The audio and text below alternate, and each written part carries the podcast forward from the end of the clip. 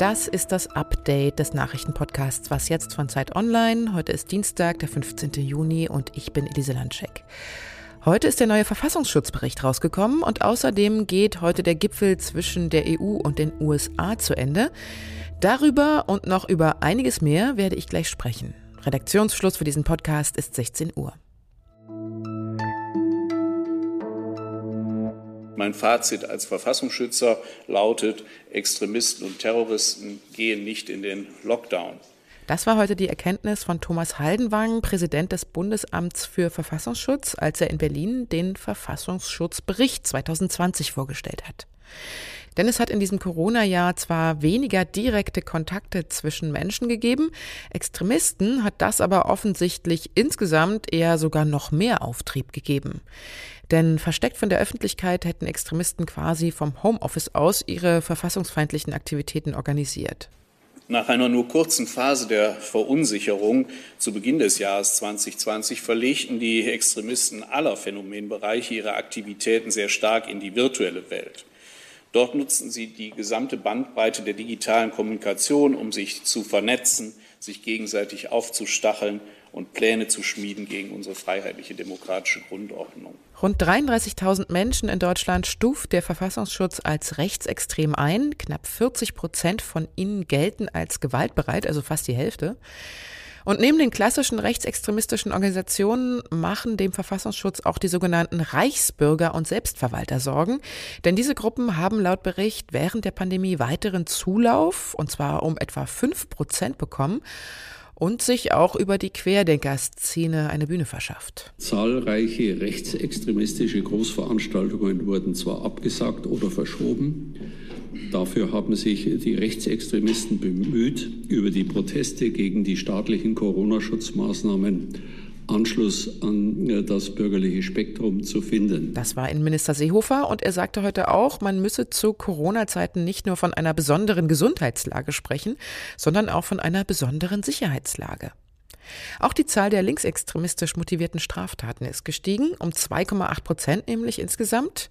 Bei den Gewalttaten von links verzeichnete der Verfassungsschutz einen Anstieg um 34 Prozent von rund 900 auf 1200 und der islamistischen Szene ordnet der Verfassungsschutz gewaltbereite 2150 Anhänger zu.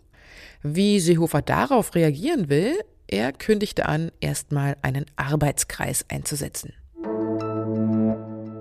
Sieben Jahre ist es jetzt schon her, dass die EU-Vertreter und die USA zum letzten Mal gemeinsam in voller Mannschaftsstärke getagt haben. Heute war es in Brüssel wieder soweit und es wurde beschworen, nach der Ära Trump die gemeinsamen Beziehungen unbedingt verbessern zu wollen, auch als deutliches Zeichen der Einigkeit in Richtung China und Russland. Aber ganz so einfach ist es dann doch nicht, denn in der Frage zu Handel und Zöllen, da sind die Interessen doch immer noch sehr unterschiedlich. Aber man kann sagen, nach diesem Gipfeltag heute, es geht voran. Der 17 Jahre alte Streit über staatliche Subventionen für die Flugzeugbauer Airbus und Boeing konnte zwar nicht beigelegt werden, aber die EU und die USA haben einen Kompromiss gefunden. Nach Angaben aus EU-Kreisen sollen nämlich die Strafzölle für fünf Jahre ausgesetzt werden. Andere Konflikte wurden aber noch nicht so einfach gelöst. Trump hatte nämlich einseitig Sonderzölle auf europäische Stahl- und Aluminiumimporte einführen lassen. Brüssel wiederum hatte daraufhin Gegenzölle auf US-Waren verhängt, etwa auf Whisky, Jeans und Motorräder. In dieser Frage, da gibt es bis jetzt noch keine Einigung. Sie haben es heute Morgen vielleicht in den Nachrichten schon gehört. Jetzt ist es entschieden. Wer in Ungarn unter 18 ist und sich zum Beispiel in Büchern oder Zeitschriften über Homosexualität und Transgender informieren will, der oder die wird es in Zukunft schwer haben, denn Ungarns Parlament hat heute Nachmittag ein Gesetz verabschiedet, das die Informationsrechte von Jugendlichen im Hinblick auf Homosexualität und Transsexualität einschränkt. Beides darf dann nicht mehr in Büchern und anderen Medien als Thema erscheinen, wenn es als Bestandteil einer gesellschaftlichen Norm, also Normalität dargestellt wird und wenn diese Bücher und Publikationen für Menschen unter 18 erreichbar sind. Die rechtskonservative Regierungspartei Ungarns, nämlich Fidesz, hatte das Gesetz vorangetrieben und davon gesprochen, dass es nur dem Kampf gegen Pädophilie dienen soll. Im Parlament stimmte dann außer der Fidesz-Partei auch noch die rechte Jobbik-Partei für das Gesetz. Die übrigen Oppositionsparteien boykottierten die Abstimmung aus Protest gegen die Diskriminierung von homosexuellen, bisexuellen und Transgender-Personen. Menschenrechtler und LGBTIQ-Aktivisten haben gestern und heute in Demonstrationen lautstark gegen das Gesetz protestiert. Rund 5000 israelische Nationalisten wollen heute noch durch die Jerusalemer Altstadt ziehen. Ein massives Aufgebot an Polizei und Militär in der Stadt soll diesen sogenannten Flaggenmarsch verhindern. Organisiert wurde die Kundgebung durch Unterstützer von Ex-Ministerpräsident Benjamin Netanyahu, der am Sonntagabend von einer neuen Acht-Parteien-Regierung abgelöst worden war. Und eigentlich sollte der Flaggenmarsch schon am letzten Donnerstag stattfinden, wurde dann aber von der Polizei nicht genehmigt. Unter anderem deswegen, weil der Protestzug auch durch palästinensische Viertel im von Israel annektierten Ostteil der Stadt führen sollten. Die beiden größten Palästinenserorganisationen Fatah und Hamas nannten das eine Provokation und riefen deshalb für heute zu einem Tag des Zorns auf. Was noch?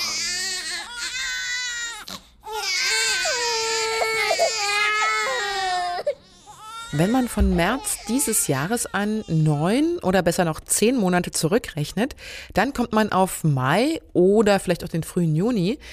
Das war im Jahr 2020 die Zeit, wo die erste Corona-Welle vorbei war und die Lockerungen wieder galten, die Menschen sich also treffen konnten und auf der Straße sein konnten und vielleicht auch dabei ganz, ganz intensive Frühlingsgefühle hatten.